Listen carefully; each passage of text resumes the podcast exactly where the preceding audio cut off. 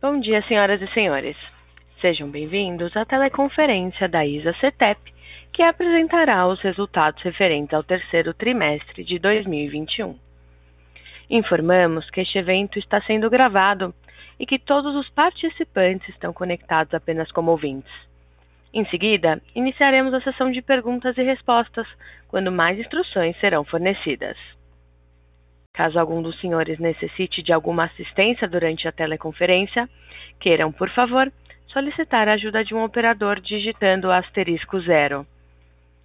Este evento também está sendo transmitido simultaneamente pela internet via webcast, podendo ser acessado no endereço www.isacetep.com.br/ri, onde se encontra disponível a re respectiva apresentação para download. A seleção dos slides será controlada pelos senhores. O replay deste evento estará disponível logo após o seu encerramento. Antes de prosseguir, gostaríamos de esclarecer que eventuais declarações que possam ser feitas durante essa teleconferência, relativas às perspectivas de negócios da ISA-CETEP, projeções, metas operacionais e financeiras, constituem-se em crenças e premissas da administração da companhia bem como em informações atualmente disponíveis para a ISA CETEP. Considerações futuras não são garantias de desempenho e envolvem riscos, incertezas e premissas, pois se referem a eventos futuros e, portanto, dependem de circunstâncias que podem ou não ocorrer. Investidores e analistas devem compreender que condições gerais, condições do setor e outros fatores operacionais podem afetar os resultados futuros da ISA-CETEP e podem conduzir a resultados que diferem materialmente daqueles expressos em tais condições futuras. Estão presentes hoje conosco os senhores Rui Chamas, diretor-presidente, e Carisa Portela Cristal, diretora executiva de Finanças e Relações com Investidores, que farão a apresentação. Demais executivos da companhia estarão disponíveis na sessão de perguntas e respostas. Gostaria agora de passar a palavra ao Sr. Rui Chamas, que iniciará a apresentação. Bom dia a todos e obrigado por participarem da teleconferência de resultados do terceiro trimestre da ISA-CETEP. Eu sou o Rui Chamas e hoje apresentarei, junto com Carisa Cristal, os resultados do terceiro trimestre de 2021, publicados na data de ontem. E também faremos uma atualização dos principais assuntos da companhia. Por favor, avancemos ao slide número 3. O terceiro trimestre de 2021 foi marcado pela manutenção da estratégia de crescimento sustentável da companhia, com destaque para aumento expressivo dos investimentos em nossa base de ativos, através de reforços e melhorias.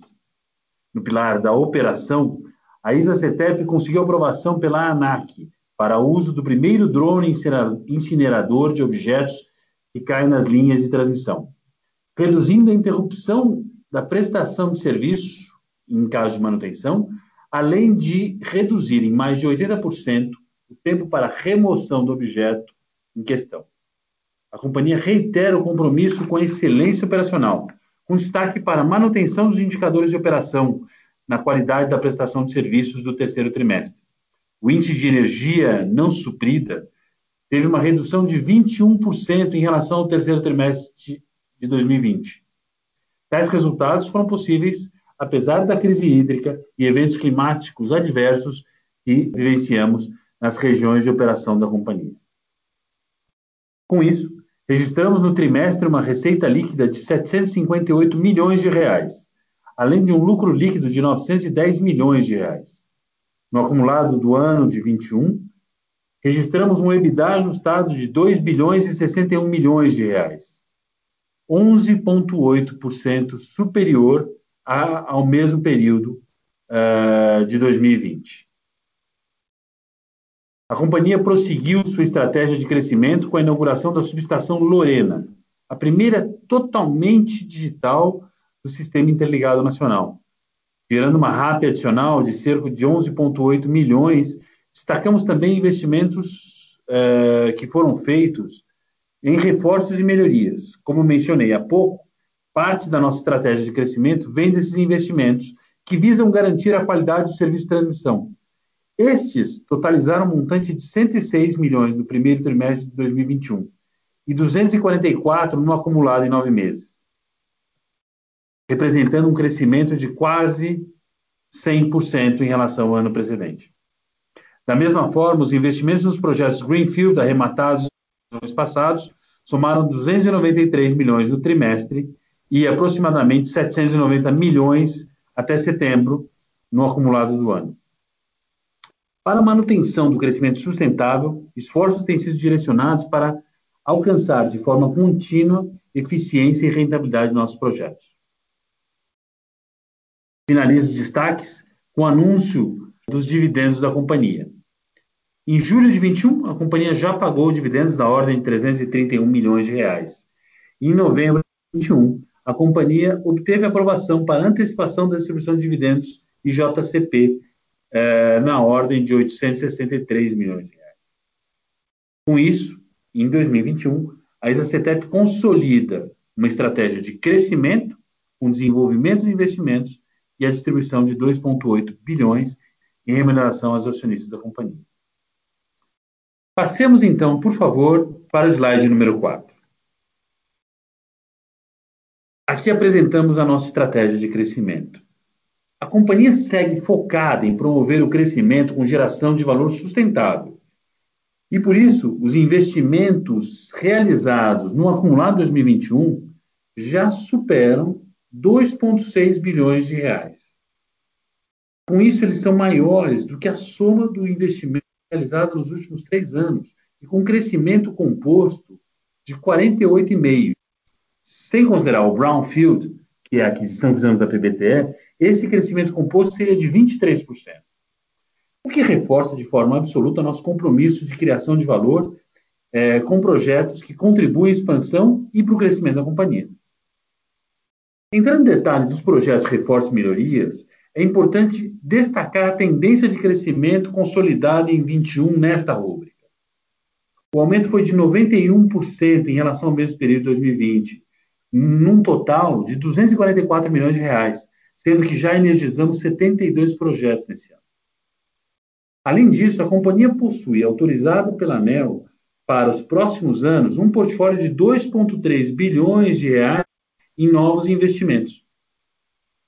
Vale a pena comentar que a projeção desse cenário eh, de energia, no, trabalho realizado pela EPE, estima a necessidade de investimentos contínuos em refor reforço e melhoria no parque existente, na ordem de 60 bilhões até 2030, quando considera todos os agentes.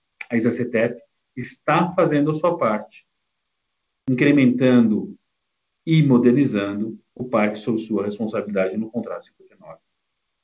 Nos projetos Greenfield, nós investimos um total de 791 milhões no acumulado ano. E vale a pena comentar que o plano decenal indica que novos investimentos Greenfield serão necessários, totalizando mais de 30 bilhões até o final da década. Como parte da nossa estratégia de crescimento em Greenfield, estamos analisando cinco lotes do leilão de transmissão da ANEL previsto para ocorrer em 2021, de forma que possamos definir aqueles em que eh, participaremos do leilão nos próximos meses. Eh, o objetivo é trazer projetos que façam sentido para a nossa estratégia e gerem crescimento rentável e sustentável. Passa agora ao slide número 5, onde veremos o status dos nossos projetos Greenfield. Nesse slide apresentamos os 10 projetos em construção sob responsabilidade da companhia, sendo que três deles, Aimorés, Paraguaçu e Ivaí, estão sendo desenvolvidos em sociedade com a Taesa, os outros uh, projetos são 100% sob responsabilidade da companhia. Nesse slide é possível verificar o status da obtenção da licença de implantação, o avanço no fundiário e na execução da construção do projeto, que considera todas as atividades até a realização do investimento. Percebemos que, apesar de um ambiente desafiador e impactos da companhia, a companhia está no cronograma e orçamento previstos em seus casos de negócio, mantendo atuação e disciplina na execução dos projetos Greenfield. Até o final do mês de setembro de 21, a empresa apresentava esse portfólio de 10 projetos. Conforme eu destaquei no começo da apresentação, inauguramos a subestação Lorena, tá? e, Itapura, agora em outubro de 21. A primeira subestação totalmente digital do Sistema Interligado Nacional. Os demais projetos seguem em bom ritmo em relação ao nosso caso de negócio, que prevê antecipação sobre o cronograma ANEL, bem como redução do CAPEX estimado pela agência reguladora. Vale a pena comentar que a empresa já entregou, no passado recente, quatro projetos, quatro projetos Greenfields, Itapura Bauru, Itaquerê, Tibagi e Aguapeí, uma eficiência média de CAPEX de 36% e uma antecipação média de 11 meses. Passo agora a palavra a Cariza, que fará a explanação mais detalhada dos resultados financeiros do terceiro trimestre de 2021. Cariza, por favor. Obrigada, Rui, e bom dia a todos. No slide 6, apresentamos o resultado do trimestre que foi afetado principalmente pelo reperfilamento do RBCE, postergando parte do componente financeiro da RAP. Tema que foi compensado parcialmente pelo impacto positivo do ajuste do ciclo da RAP dos anos 2021-2022, considerando a variação positiva do IPCA e os impactos da revisão tarifária periódica, pela entrada em operação de projetos de reforços e melhorias, bem como de projetos Greenfields que foram energizados nos últimos 12 meses. Inclui também a aquisição da PBTE. Com isso, a receita líquida da companhia atingiu 758 milhões, apresentando uma redução de 8% em relação ao mesmo período de 2020. O PMSO gerenciável, que expurga os efeitos extraordinários ou não recorrentes, totalizou 140 milhões no terceiro trimestre de 2021, aumento de 8,1% em relação ao mesmo período de 2020, que ficou abaixo da inflação do período na, que foi na casa de 10%. Esse resultado se explica principalmente pelo incremento de gastos com pessoal, em função de indenizações trabalhistas e assistência médica, bem como também pelo aumento de despesas, com destaque a seguro de cyber risk e IPTU. Já para o acumulado de nove meses, o PMSO gerenciável totalizou 412 milhões, com um aumento de 7,8% em relação ao mesmo período de 2020. Também abaixo da inflação do período. Somam-se aos efeitos já comentados para o trimestre a elevação dos gastos com materiais e a maior realização de serviços, principalmente vigilância patrimonial e transformação digital. Dessa forma, o EBITDA ajustado sofreu uma redução de 13% em relação ao terceiro trimestre de 2020 somando 593 milhões no final de, do terceiro trimestre de 2021. Já no acumulado do ano, notamos que o incremento foi de 12% na visão ajustada. Visão ajustada esta que considera exclusão de eventos extraordinários ocorridos no ano de 2020, principalmente pelo impacto da parcela de ajuste, tanto da RTP como do reperfilamento do RBSE. Expurgando os efeitos já comentados de RTP e reperfilamento do RBC, adicionados aos ganhos referentes da operação de real estate, o lucro líquido ajustado é de 910 milhões ao final de nove meses de 2021, um incremento de 33% em relação ao mesmo período de 2020. Vale mencionar que o período também foi marcado por uma geração de caixa de 1,7 bilhões, 14% acima desse período para 2020. Agora, no slide 7, apresento os destaques de endividamento da ISACETEP, que tem sólida posição de dívida com custos competitivos e rating AAA na escala nacional do, pela FIT. No período, foi aprovada a captação de 950 milhões através da 11ª emissão de debêntures, finalizada em outubro de 2021. A final de setembro, a dívida bruta da companhia totalizou 6,3 bilhões, com um custo de 11,7% ao ano e um prazo médio de seis anos. O aumento da dívida deve-se em função das, das, mudanças de cenário macroeconômico, com elevação de indicadores como ICDI, IPCA e TJLP. Vale comentar que o IPCA, que teve maior, a maior alta entre todos os índices, é o indicador de maior participação na nossa dívida. Temos buscado alongamento do perfil da dívida através das contratações mais longas perante as já existentes em estoque, consolidando a confiança do credor quanto à sustentabilidade do nosso negócio. O alongamento poderá ser percebido no prazo médio do perfil da nossa dívida. A relação dívida líquida EBITDA ajustada alcançou 2,2 vezes abaixo do nosso covenant mais restritivo, que é de 3 vezes dívida líquida EBITDA. Esse aumento se deve principalmente ao reperfilamento do RBSE. Agora no slide 8, destacamos o compartilhamento do valor gerado pela companhia com os acionistas. Conforme trazido pelo Rui no slide inicial, a Isacetep apresenta 2,8 bilhões em remuneração aos acionistas, sendo 1,2 bilhões referente à competência do exercício de 2021 e 1,6 bilhão referente aos exercícios anteriores. A companhia avalia constantemente sua estrutura de capital e capacidade de, de endividamento, bem como oportunidades para o crescimento, para destinar o resultado do exercício, buscando sempre maximizar a geração de valor. Retorno agora a palavra para o Rui para as suas considerações finais. Obrigado, Carisa.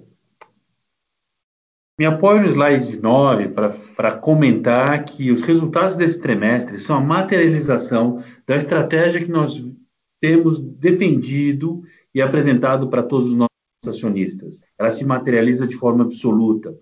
Uma excelência e eficiência operacional demonstrada pelos resultados operacionais, pela produtividade preservada no bom controle dos custos fixos e a inovação potencializa ganhos futuros e uma segurança maior para a nossa operação. Uma gestão dos ativos existentes com crescimento nos investimentos em reforço e melhorias que trazem eficiência, modernização, ao mesmo tempo que melhora o tamanho da nossa base de remuneração regulatória e, portanto, garante ganhos futuros. Crescimento na execução dos projetos Greenfield e a consolidação é, do tamanho da nossa companhia, de novo, através da escala, que por si só representa crescimento, somada a uma eficiência que garante a criação de valor é, nas sinergias operacionais que conseguimos construir. Tudo isso é, gerando caixa robusto, que retroalimenta o nosso crescimento e permite distribuição de proventos, como foi apresentado pela Carisa. Esse é o objetivo estratégico da companhia, essa é a materialização que se consolida nesse trimestre, maximizando geração de valor compartilhado com todos os nossos stakeholders. Assim finaliza a apresentação e retorno a palavra à operadora para conduzir a sessão de perguntas e respostas, onde eu e a minha equipe estaremos aqui à disposição de vocês. Muito obrigado a todos. Senhoras e senhores, iniciaremos agora a sessão de perguntas e respostas. Para fazer uma pergunta, por favor, digitem asterisco 1. Para retirar a pergunta da lista, digitem asterisco 2. Por favor, aguardem enquanto coletamos as perguntas.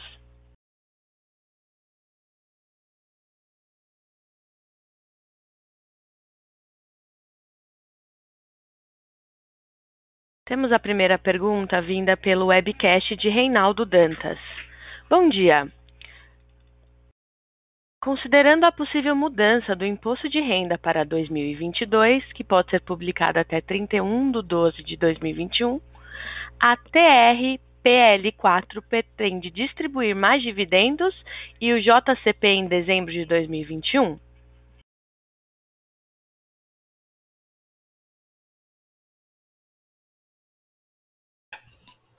Olá, Reinaldo. Tudo bem? Muito obrigada pela pergunta. Reinaldo, de fato, né, a companhia vem sim acompanhando toda a questão da reforma tributária. E a companhia também né, tem sempre como meta a, e prática né, o nosso, a nossa, o nosso pagamento de no mínimo 75% de, da, do resultado regulatório. Nesta linha, considerando também a forte geração de caixa de 1 bi 700 que a gente teve no período de nove meses, a companhia optou por antecipar agora para outubro né, a deliberação de 863 milhões de dividendos e JCP, que geralmente são, são valores que a companhia delibera ao final do exercício. Já com a antecipação né, de forma prudente, caso essa reforma tributária venha a vigorar e tenha algum impacto que poderia prejudicar a remuneração do acionista. Nesse sentido, a companhia já está fazendo essa antecipação agora em outubro. Obrigada. Próxima pergunta também do webcast de Verber Leite. Em uma perspectiva de cinco anos, qual seria o maior risco à lucratividade da empresa? Obrigado, obrigado, Weber, pela pergunta. Quando nós falamos no longo prazo, que é importante entender uh, no negócio sobre responsabilidade da CETEP é que nós trabalhamos num, num ambiente de uma regulação muito bem estruturada e muito forte. Nós não percebemos grandes riscos de mudança regulatória. A empresa trabalha com uma disciplina financeira, uma disciplina operacional, são exemplares e fazem a, o desempenho da companhia ter se sustentado e se sustentar no tempo. Quando eu olho a nossa estratégia, eu, eu entendo que o grande desafio, mais do que risco, uh, utilizando uma palavra diferente da sua, é a materialização da estratégia que hoje a gente consegue apresentar para vocês como uma estratégia que caminha bem, que é, ao mesmo tempo que nós recebemos os valores do RBS, que é a remuneração da rede básica e sistema existente, que, que, se, que se dará até 27, 28, que a empresa consiga seguir investindo, crescendo e trazendo novas receitas que garantam uh, o crescimento sustentado da companhia, ao mesmo tempo que a gente mantém as nossas práticas de pagamento de proventos que Cariza acabou de comentar. Não diria que esse é um risco, diria que esse é o grande foco da companhia, tem, tem trazido resultados excepcionais até e, e com um portfólio de investimentos que me deixam muito animado para os próximos anos. Eu diria que esse é o grande ponto de atuação, sempre baseado numa excelência da operação financeira, uma disciplina, uma excelência operacional, inovação e todos os aspectos ESG. Essa é a, a missão que nós temos e esse é o foco é, meu e de toda a nossa equipe para desenvolver a nossa estratégia. Obrigada. Obrigada. Lembrando que para fazer uma pergunta por áudio, basta digitar asterisco 1 ou, se preferir, pode enviar a sua pergunta via webcast. A próxima pergunta, também vinda da webcast, é a seguinte. A Isacetep anunciou recentemente a inauguração da primeira subestação 100% digital. Lorena, qual a estratégia de desenvolvimento de novas tecnologias e digitalização?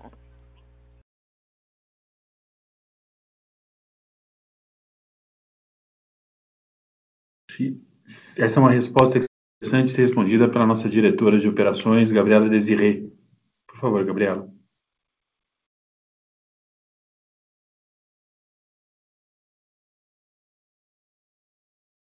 Alô?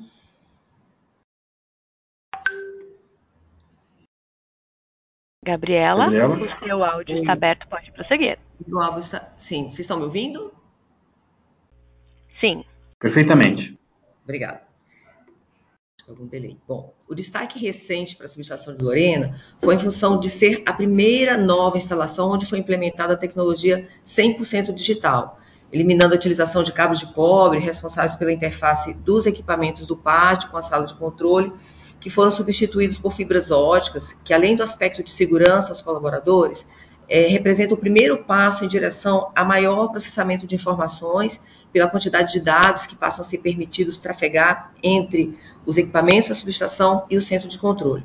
Assim, avançamos em relação ao uso de inteligência artificial, que trará maior agilidade e assertividade na tomada de decisões e até de diagnósticos preditivos de falhas, além de maior produtividade em função do uso de novas tecnologias a partir da, digitalização.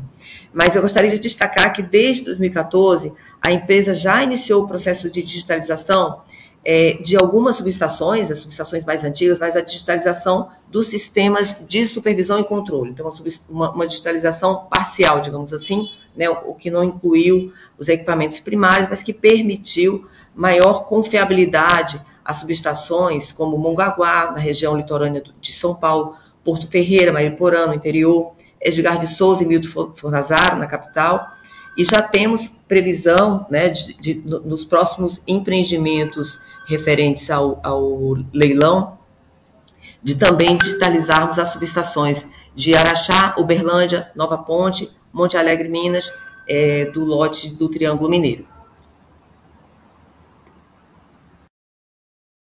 Obrigada, Gabriela. Vamos para a próxima pergunta de um investidor, também via webcast. Como vocês avaliam o resultado da privatização da CELG-T? Essa é uma, uma, uma, pergunta que pode ser respondida pela Silvia Diniz Wada, nossa diretora responsável por é, estratégia e desenvolvimento de negócios. Por favor, Silvia. Obrigada, Rui. Nós avaliamos muito profundamente a privatização da CELG-T. É, entendo que fizemos um trabalho muito diligente envolvendo diversas áreas da empresa e também assessores externos, como é usual nesse tipo de transação. E dessa forma a gente construiu um plano de negócio que a gente estaria muito confiante em executar, agregando valor, é, caso tivéssemos sido sagrados vencedores. Entretanto, o patamar de preço final não se enquadrou na faixa de valores que a gente considerou que dariam é, um retorno adequado aos nossos acionistas. Então, é, dessa forma, nós reiteramos o nosso compromisso com a disciplina na alocação de capital. Nós entendemos que temos oportunidades interessantes de, de geração de valor aqui, tanto seja via o, todo o portfólio de reforços e melhorias, né, que nós já temos dentro da nossa própria concessão, como os 2,3 bilhões é, previstos, já aprovados para os próximos cinco anos. É, ressalto também que a gente teve aí um ganho, ou conquistou novos investimentos na ordem de 3 bilhões, se considerarmos os últimos 12 meses, com a aquisição da PBTE e também do segundo maior lote do leilão de dezembro de 2020. Então, estamos é, tranquilos em relação a aguardar as oportunidades que consideramos agregadoras de valor e compatíveis com a nossa estratégia de crescimento sustentável. Obrigada. Próxima pergunta também do webcast de Fábio Giob. Verifico pela apresentação que o nível de dividendos EBITDA subiu de uma vez no 2T20 para agora 3T21. A companhia aumentou o endividamento, mas os recursos estão sendo muito bem investidos em novos projetos. Porém, a IS irá criar uma meta para controlar níveis índice para que fiquem sempre saudáveis?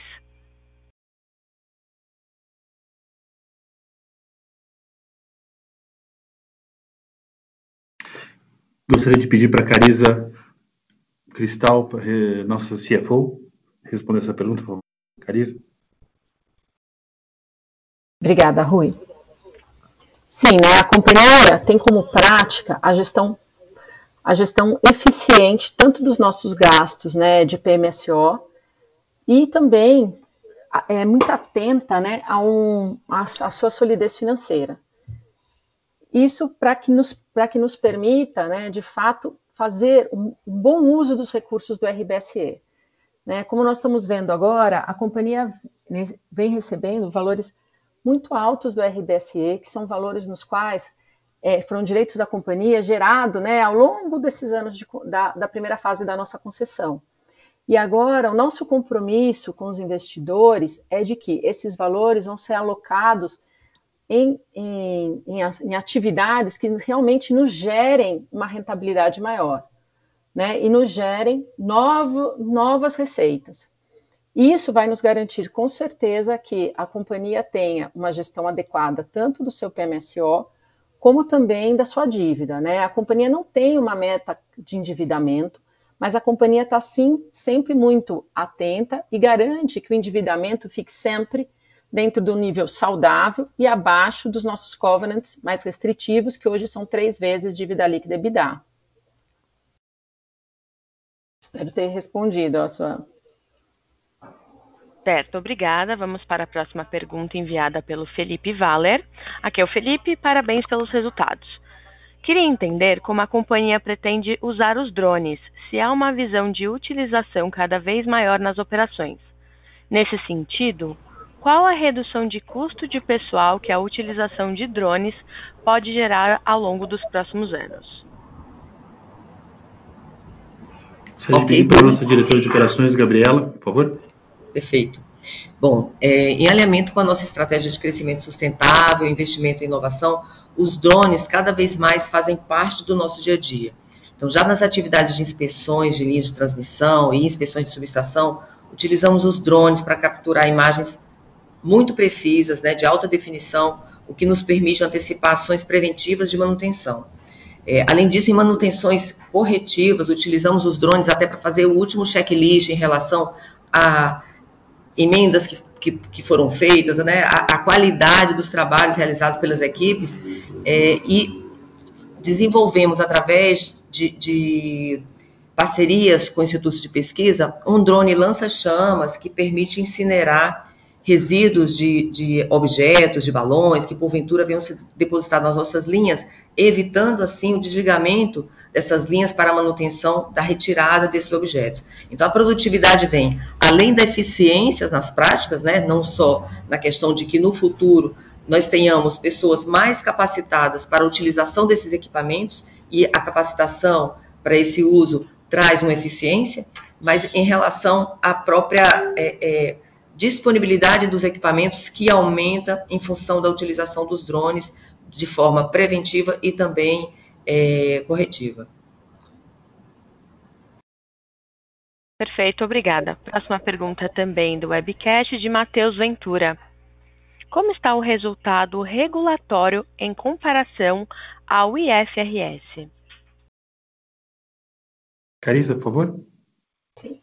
Oi, Matheus, obrigada pela pergunta de fato, a gente tem, inclusive no nosso release, uma bridge que pode ajudar a você entender um pouquinho isso, Matheus.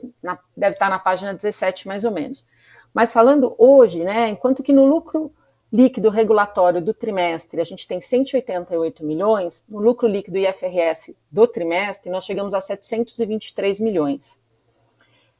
Essas diferenças se dão basicamente porque, né, o IFRS ele não captura esse degrau que a gente está tendo de RBSE agora, né? Como a gente bem, acho que só retomando um pouquinho o RBSE, para que fique claro para todos, em abril a gente teve a nota técnica que definiu o reperfilamento do RBSE. O que é esse reperfilamento do RBSE? Né? Na verdade, essa nota técnica atende a um pleito antigo da companhia, onde a companhia entendia que tinha direito à atualização do CAE por um período posterior a 2017, esse, esse pleito foi reconhecido, o que acrescentou para a companhia um direito de caixa futuro de 1 bilhão e 800. Então, a, a notícia realmente é muito boa. Só que, entretanto, devido ao momento da economia do país e momento de pandemia, o poder concedente decidiu postergar uma parte desses pagamentos a partir de julho 23. Isso, quando a gente olha no regulatório, que é um proxy muito mais próximo do caixa, gera um vale nesses próximos anos com uma redução de caixa. Ao contrário, no IFRS, o que é reconhecido é todo o seu é o valor presente do seu fluxo futuro de recebimentos.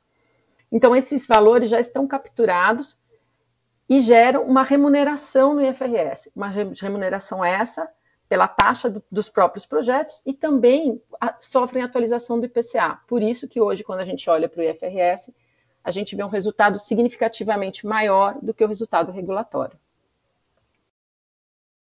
Obrigada. Obrigada. Próxima pergunta de Rafael Dias, do Banco do Brasil. Gostaria de saber qual a expectativa de eficiência do CAPEX remanescente dos projetos em construção. A alta do dólar e da inflação afetará o CAPEX de alguns dos projetos ou os mais recentes?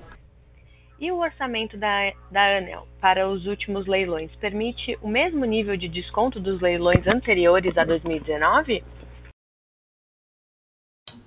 Gostaria de passar a palavra para Dairon Urrego, nosso diretor responsável para a área de projetos e engenharia. Dairon. Obrigado, muito obrigado, Rui. Efectivamente, eh, a gente continua cumpliendo las expectativas do caso de negocio, lo que tem acontecido nos últimos meses, o tema da inflação, eh, teve impacto, mas no tiene un impacto en los casos de negocio. ¿sí? Continuamos cumpliendo los casos de negocio. A gran mayoría, dos equipamientos, materiales más representativos como los cabos, las estructuras, fueron comprados antes, ¿sí? Y ya están aquí eh, en ejecución en la parte dos proyectos. Eh, para los próximos leilados, efectivamente, lo que la, as pessoas esperam, que poderiam ter um, um que poderia não ser o mesmo eh, conforme os novos preços que têm hoje os, os equipamentos e os materiais das obras. Obrigada. Próxima pergunta vem de Silvio Chácara. Qual o impacto na companhia do atual cenário desfavorável nas geradoras? É, obrigado, Silvio. Eu vou começar falando de aspectos econômicos, depois vou passar a palavra a Gabriela, que é a diretora de operações, para ela comentar é, desafios operacionais. Do ponto de vista econômico e financeiro, acho que vale a pena é, recordar que a ISA-CETEP, como responsável de empresa de transmissão, tem o seu negócio remunerado pela disponibilidade dos ativos. Isso independe da quantidade de energia que passa por eles, isso independe do preço da energia e, portanto, se as geradoras hidrelétricas geram mais ou menos. Isso não impacta a remuneração do nosso ativo, a nossa receita permanece desde que tenhamos os ativos é, disponíveis e com alta capacidade de operação, que é o caso da companhia hoje. É, claro que a operação muda quando você tem menos hidrelétricas é, gerando, quando tem, como a seca gerou é, formas diferentes da, do operador do sistema é, trabalhar, e aí eu passo a palavra para a Gabriela para ela comentar um pouco desses desafios operacionais é, nos quais a gente tem saído muito bem. Gabriela, por favor. Obrigada, Rui. É, obrigado pela pergunta.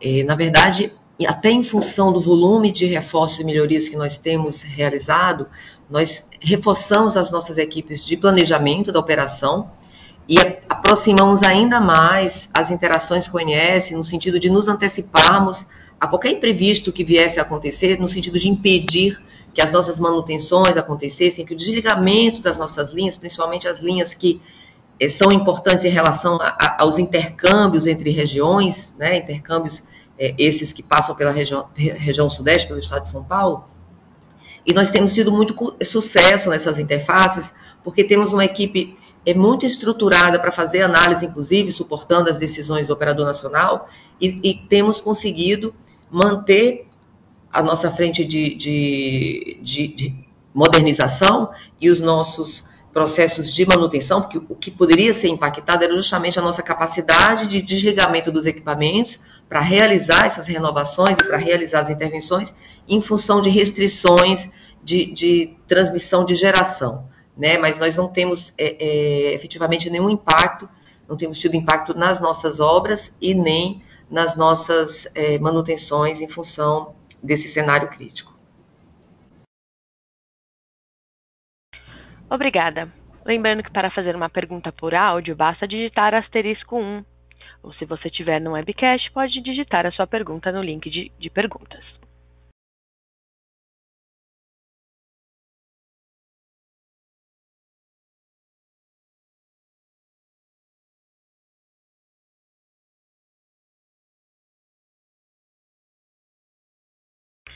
Não havendo mais perguntas, gostaria de passar a palavra ao Sr. Rui Chamas para as considerações finais.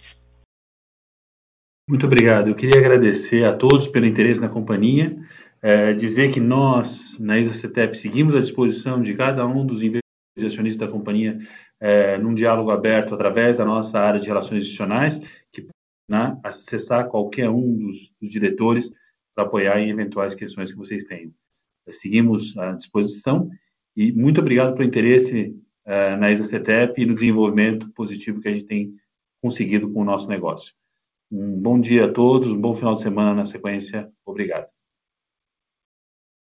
A audioconferência da ISA-CETEP está encerrada. Agradecemos a participação de todos, tenham um bom dia e obrigada por usarem Chorus Call.